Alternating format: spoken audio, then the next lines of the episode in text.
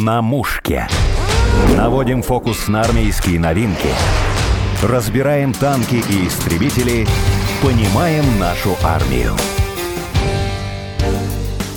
Добрый день. Продолжаю рассказывать о героях специальной военной операции. В гостях старшина медицинской службы воздушно-десантных войск Оксана. Фамилию мы оставим за кадром. Оксана, здравствуйте. Здравствуйте. Расскажите о себе. Давайте познакомимся. Что заканчивали, как стали военным медиком? Я закончила в 96 году медицинское училище. В медицину я пришла скорее по совету родителей, потому что всегда считала, что свой медицинский работник в семье – это очень замечательно. То есть можно оказать какую-то первую помощь, э, какие-то манипуляции сделать, полечить своих э, семейных домашних. Военнослужащей я стала, наверное, благодаря э, своему дедулику. Он у меня был полковником ракетных войск, был начальником курса ракетного училища стратегического назначения имени Петра Великого. Сейчас это Академия РВСН. Я всегда очень им гордилась. Моя мама, она все детство провела, можно сказать, вместе с курсантами, ходила с ним на службу, всегда всегда очень красочно и ярко об этом рассказывала, и до сих пор рассказываю чуть ли не со слезами на глазах, но со слезами счастья, воспоминаний о тех днях. Мой брат младший тоже закончил это училище. И как бы сложилась, наверное, все таки такая династия. Вы хотели еще высказать благодарность своим педагогам. Я могу сказать, что мои педагоги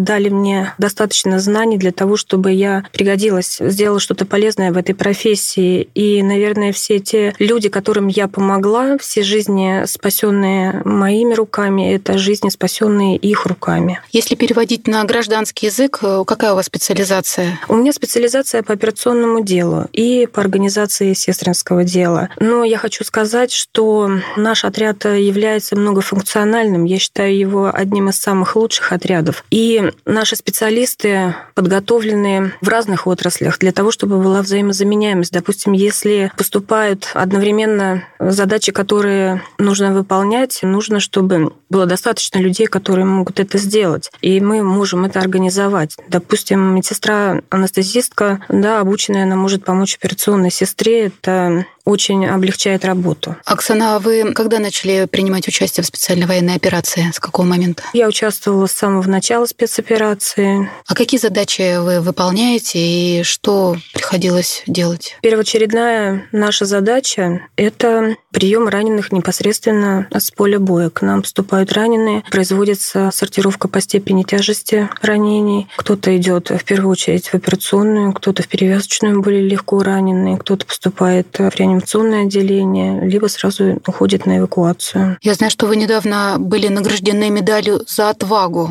Как сказано в справке, что в бое вы спасали раненых под минометным и артиллерийским обстрелом. Вот я читаю, но вы все это на себе пережили. Что это был за бой? Расскажите об этом. От нашего отряда была выделена подвижная медицинская группа, которая должна была помочь батальонной тактической группе, обороняющей на тот момент важный стратегический объект заняты в ходе боев. Нам поступила информация, что у них раненые и необходима квалифицированная медицинская помощь. Мы выдвинулись в район, и в одном из зданий этого объекта мы принимали раненых и оказывали медицинскую помощь. И в какой-то момент начался сосредоточенный артиллерийский обстрел. Несколько снарядов, они легли как раз рядом со зданием, в котором мы оказывали медицинскую помощь, и в котором уже находились раненые, которые были подготовлены к эвакуации. Здание было частично разрушено, оставаться в нем было нельзя, очень опасно для жизни, поэтому мы приняли решение, что нужно переносить раненых в другое здание, в другое укрытие. И все это, конечно же, было сопряжено с определенным риском для жизни, потому что обстрелы, они были не прекращающимися. А в вашем отряде медицинском девушки,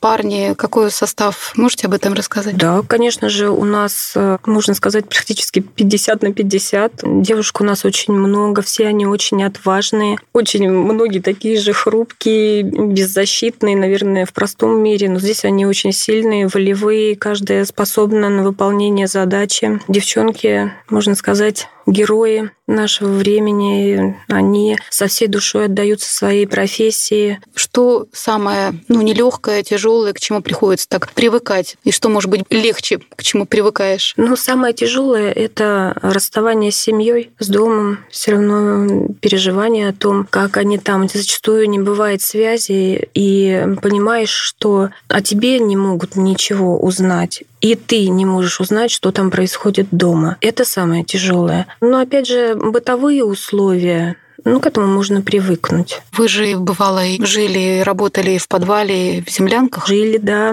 в землянках. Причем землянки эти приходилось самостоятельно еще и построить, сделать. Помогали ребятам и даже пилили бревна, таскали. И сколько, в принципе, было ликования, то, что мы можем это сделать, то, что у нас это получается где-то там двуручной пилой, потому что нужно было как-то построить, оформить безопасное место для пребывания нас и раненых. Оксана, расскажите, как вы держите вот это состояние рабочее, профессиональное, чтобы не ломаться, не расстраиваться, учитывая, сколько вы видите боли, сталкиваетесь, все это через вас проходит, как себя поддерживать эмоционально? Ну, конечно же, эмоционально, психологически это все непросто, потому что приходится каждого пациента, каждого раненого пропускать через себя. Главное, наверное, на этом не зацикливаться и уметь отвлечься, немножко абстрагироваться после. Ну, может э, помочь хорошая беседа с подружками, какое-то чаепитие, поддержка сказали, друг друга. Что важна музыка для музыка, вас? Да. Расскажите об этом. Музыка, конечно же, это один из основополагающих факторов. Хорошая, расслабляющая, либо какая-то веселая. Главное не слушать очень грустную, скучную. Либо просто отдохнуть, поспать, потому что сон – это крайне важный аспект. Сна не хватает, потому что работа, она все равно 24 на 7. И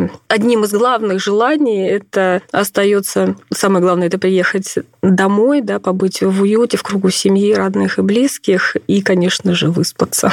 А сколько часов подряд вы работали, не вложились? Ну, бывало такое, что за сутки получалось поспать два часа. Иногда приходилось не спать э, вторые сутки. Потом был какой-то перерыв, допустим, два-три часа. Потом опять приходилось подниматься, потому что работа медицинских сестер там она не ограничивается же только оказанием помощи. Для того, чтобы эту помощь оказать, нужно еще необходимо подготовить материал, аппаратуру. Это, на это все равно уходит время.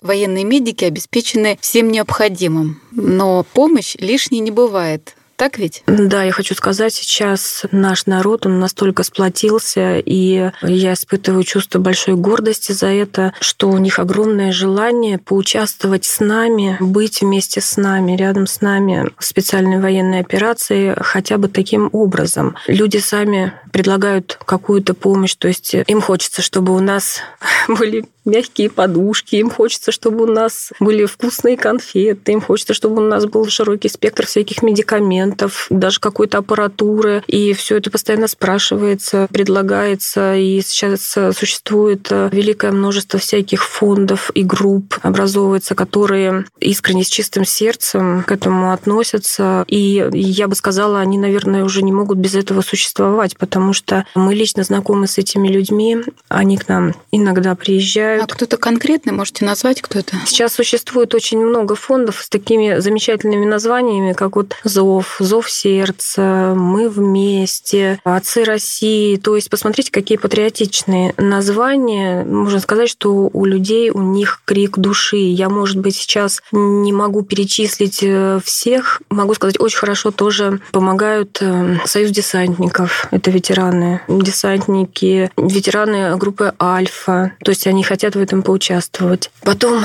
стерильность фронту. Вы не представляете тоже, сколько нам облегчают работу люди, которые нам передают своими руками сделанные медицинские салфетки, уже простерилизованные. То есть это часть нашей работы, на которой мы могли бы потратить время, а мы можем это время потратить на какой-то отдых. Поэтому мы очень и очень благодарны этим людям. И я хочу сказать, что и мои родные люди, близкие, мои родители, они тоже в этом участвуют даже когда я им говорю, что вы не переживайте, у нас все хорошо, у нас все есть, мы можем всем обеспечить людей, которым мы помогаем, они уже начинают расстраиваться от того, что как бы не закончилась их миссия на этом, понимаете, что они вот э, должны прекратить это делать. То есть им хочется, чтобы мы ощущали э, себя там в таком же комфорте, как и они здесь. Стрелять, держать оружие – это обязанность военного врача? Конечно же, нас этому учат. И в обязанности это входит. Но я очень мало знаю военных медиков, которые применяли это оружие, потому что ну, наша миссия она заключается совершенно в другом. Нам, наверное, даже некогда это использовать, потому что даже вести оборону в момент, когда мы оказываем медицинскую помощь, это не представляется возможным. Наверное, это все-таки должны делать другие люди, чтобы мы в это время могли спокойно помочь другим. Оксана, вы оказывали помощь мирным местным гражданам? Да, конечно, Скажите. оказывали помощь к нам. Поступали мирные жители, которые ну, в результате каких-то обстрелов, тоже обрушений зданий, получали ранения, увечья, и мы оказывали им помощь. А если сами вот объеме. ваши коллеги, не дай бог, заболели, та же простуда, как быть и что, что вы делаете? Мы спасем друг друга, полечим обязательно, и лекарствами, и добрым словом все будет хорошо.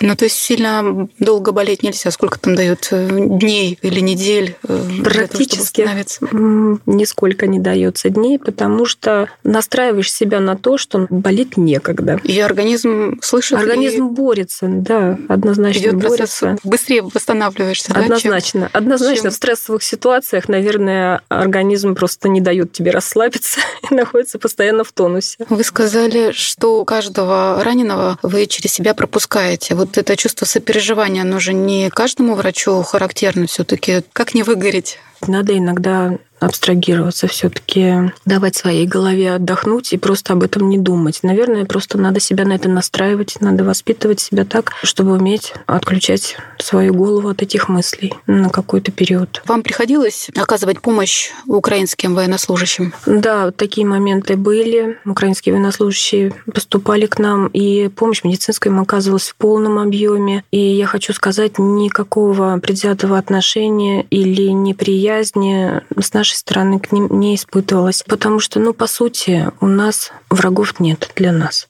Для нас есть э, люди, которым нужна медицинская помощь. И э, я вот помню такой момент, когда нам принесли, мы оперировали украинского военнослужащего, он увидел нашу обстановку, мы работали в пневмокаркасном модуле. Это палатка пневмокаркасная, надувная, которая изготовлена из материала с кевларовой нитью, которая очень удобная в своем применении. Она очень... Мобильный да, такой она... операционный пункт, да?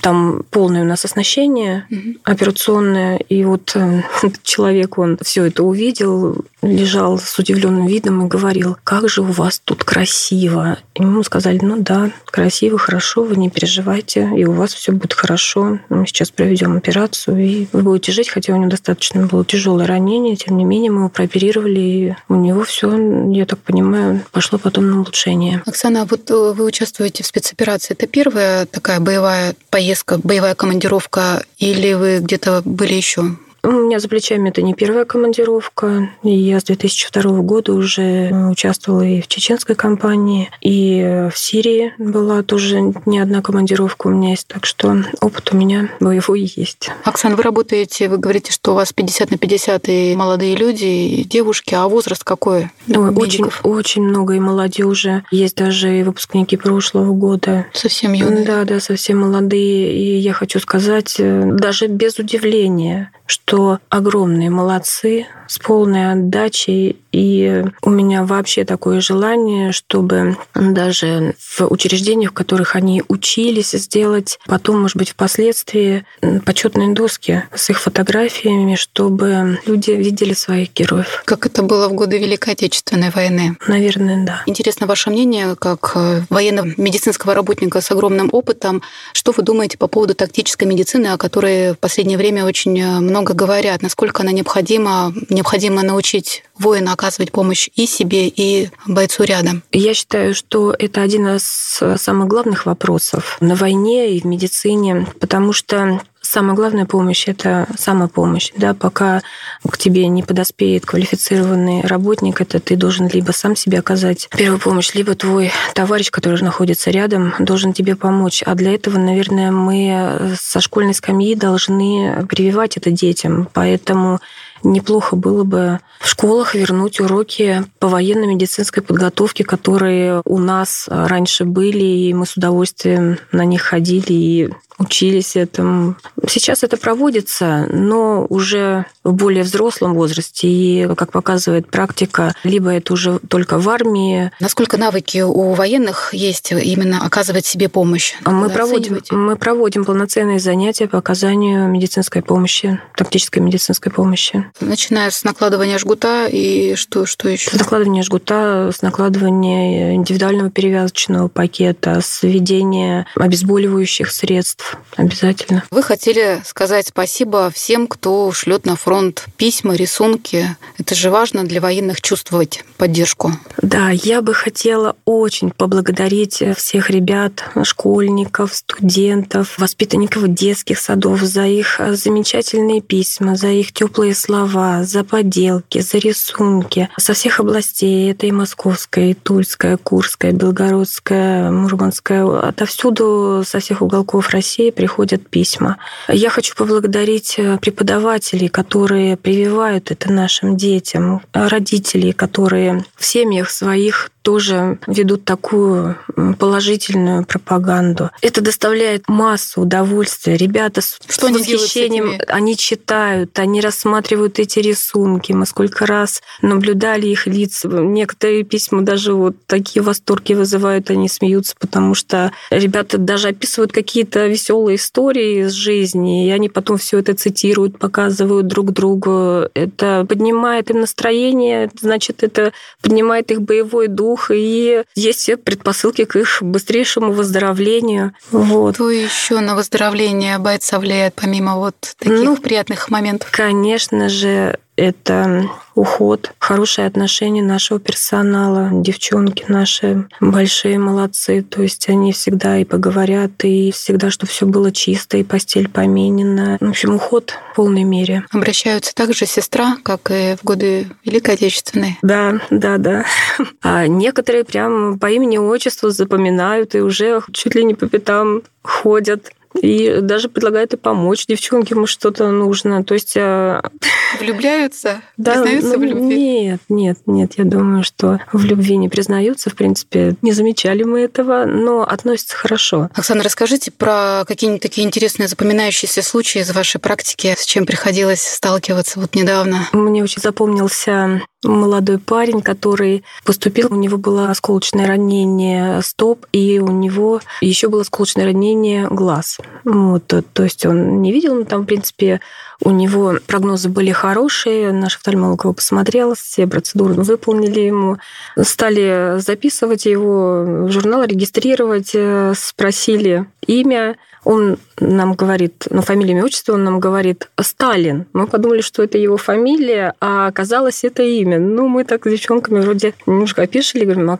как же такое имя? Он говорит, да, родители мне дали такое имя. Ну, молодой парнишка, да? Да, совсем молодой парень. И мы с ним очень хорошо поговорили. Невеста его дома ждала, и все у него. Мы с ним решили, что все у него будет хорошо, он вернется, и в мирной жизни у него будет все замечательно. У вас огромный опыт профессиональный. Вы можете вспомнить свою первую боевую задачу, когда вы поехали в горячую точку? Как вы все это воспринимали? Насколько это было, ну, скажем, юной совсем девушке оказаться там, где стреляют? И сколько времени ушло вот на эту адаптацию? Что вас окружало? Что думали? Я не хочу сказать, что первый мой такой боевой опыт, он был, наверное, еще в связи с молодостью, с юностью, он не воспринимался настолько глубоко. Ну и первый боевой опыт э, у меня был совместно с моим супругом. Мы поехали в командировку вместе, и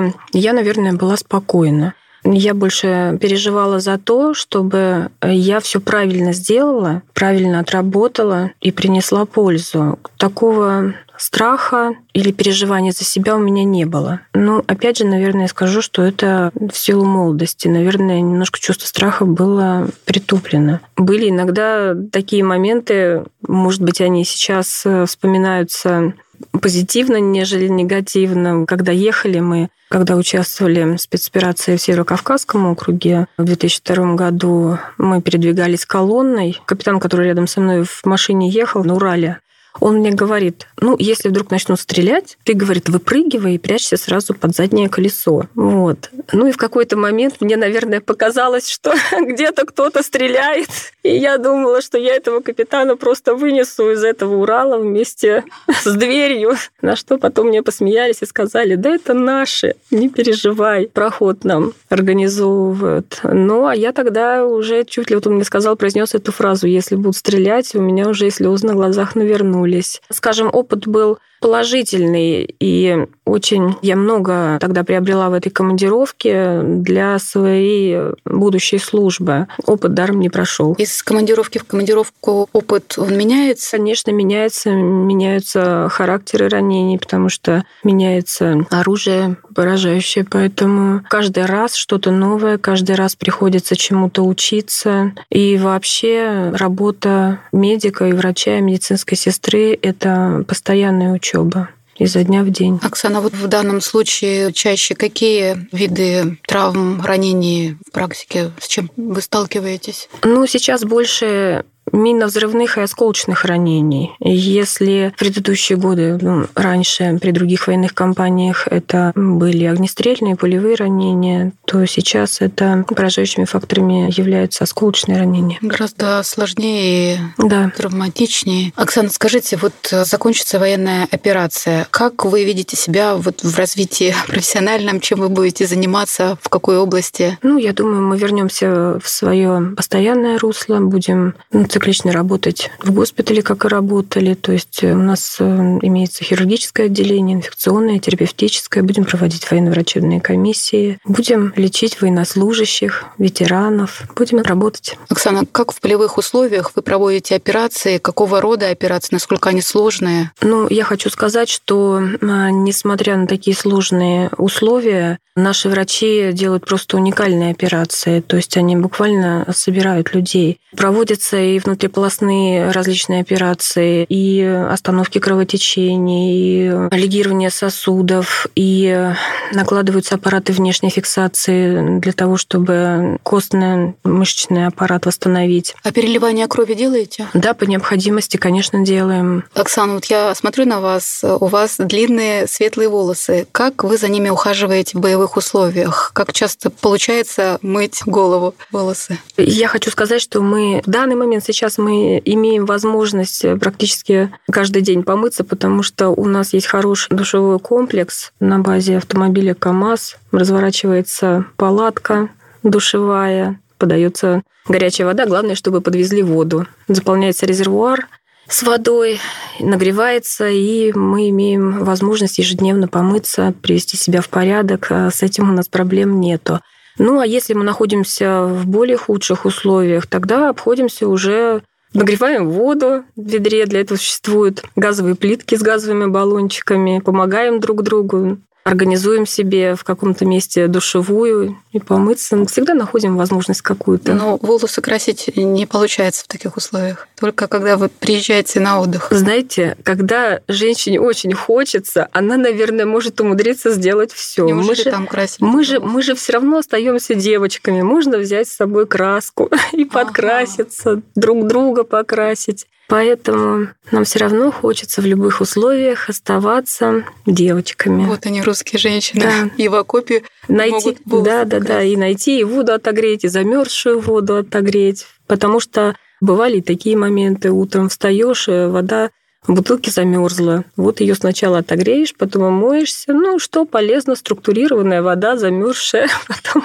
нагретая. Оксана, что вы пожелаете нашим бойцам, нашим военным, которые сейчас находятся там на передовой? Что есть сказать им? Я бы пожелала им удачи, силы духа, беречь свою жизнь и скорейшего возвращения к своим родным и близким, и мирного неба над головой. Напомню, в студии была старшина медицинской службы воздушно-десантных войск Оксана, чью фамилию мы решили не раскрывать, и ведущая Александра Полякова.